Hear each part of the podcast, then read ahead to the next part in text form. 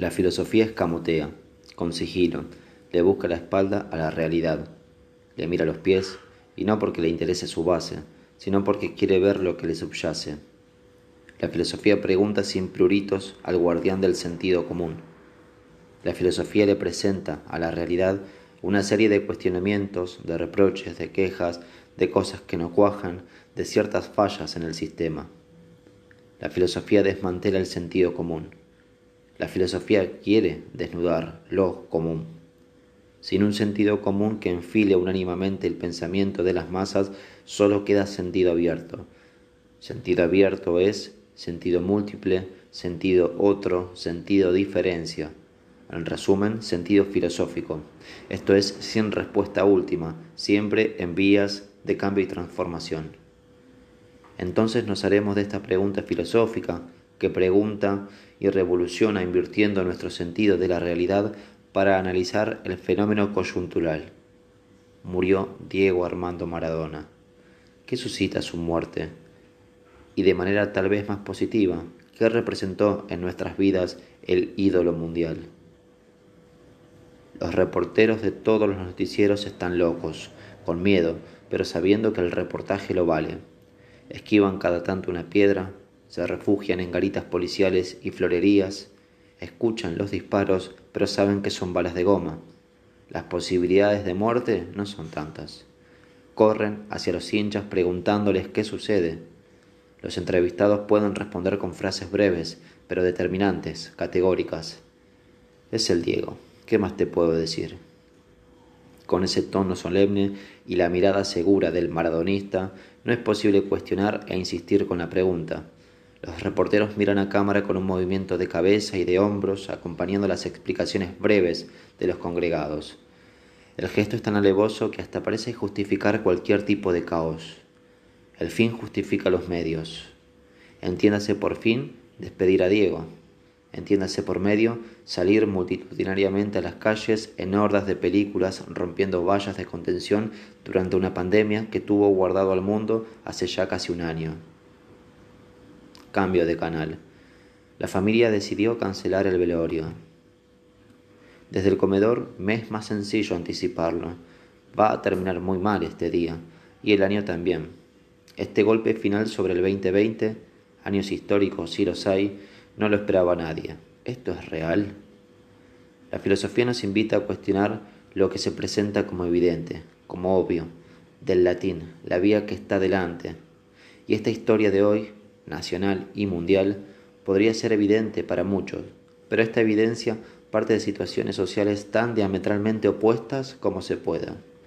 Las contradicciones populares son el resultado del pueblo heterogéneo que Diego supo unir. Me anticipo, para bien y para mal. El Diego es divinidad para los pobres, para los menos, para los marginados, para los periféricos, pero también es el mejor artista del fútbol que la burguesía escondida pudo disfrutar. El Diego es sinónimo de fuerza para los desposeídos, pero también es el mejor embajador de fútbol nacional que la aristocracia supo capitalizar. El Diego es el cachetazo a los ingleses, usurpadores europeos, pero también el falopero que la derecha cuestiona. ¿Qué es Diego entonces? Cambio de canal. Lo veo llorar desconsoladamente a Goicochea. Un llanto sin dioses, en soledad, en medio de un estudio tan iluminado, Oicochea comenta que no quiere quebrarse por miedo a la cosa barata.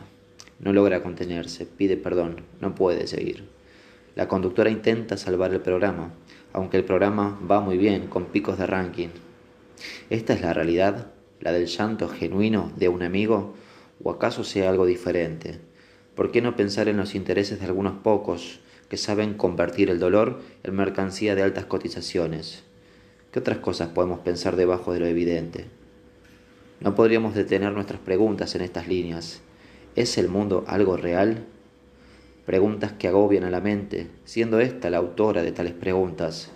Es su singular destino verse sobrepasado por los cuestionamientos metafísicos sin poder eludirlos. Esta razón, que atormenta a quien se detiene a reflexionar, me permite preguntar, ¿la realidad Maradona es tal como las historiadores, periodistas deportivos nos han contado? ¿Es Maradona un personaje real a una construcción discursiva que se ha inventado para mantener entretenido al pueblo. De ser real, ¿cómo es posible que haya unido a la diversidad? El llanto de la despedida a Maradona realmente junta a ricos y pobres? Apago la tele y voy a mi celular. En las redes todos hablan de lo mismo. Encuentros divergentes en los comentarios. El maradonista, el antimaradonista. Necesariamente si no somos uno, somos otro. ¿Qué sucede con la gente que no se siente afectada directamente? ¿Podemos tener una relación neutra con el ídolo de muchos? En Instagram los usuarios cuelgan los mejores memes. Quizás no lo sepan, pero nunca fueron tan políticos con su elección de imágenes divertidas. El chiste es la ventana del inconsciente, aseguraba el padre del psicoanálisis.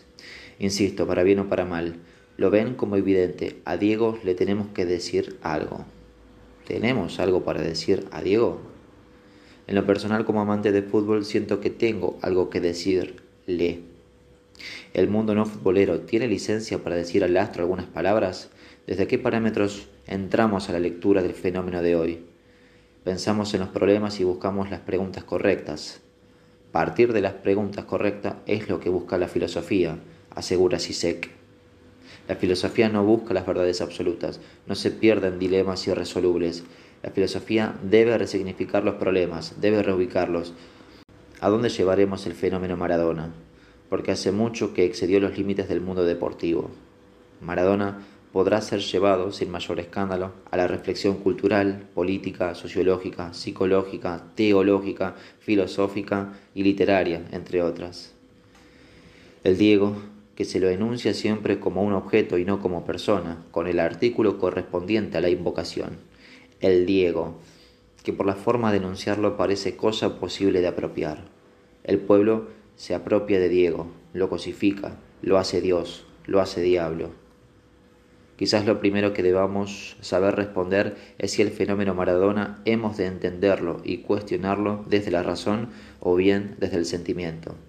A partir de allí, probablemente el camino bifurque. Las diferentes escuelas teóricas y prácticas propondrán su reflexión acerca de.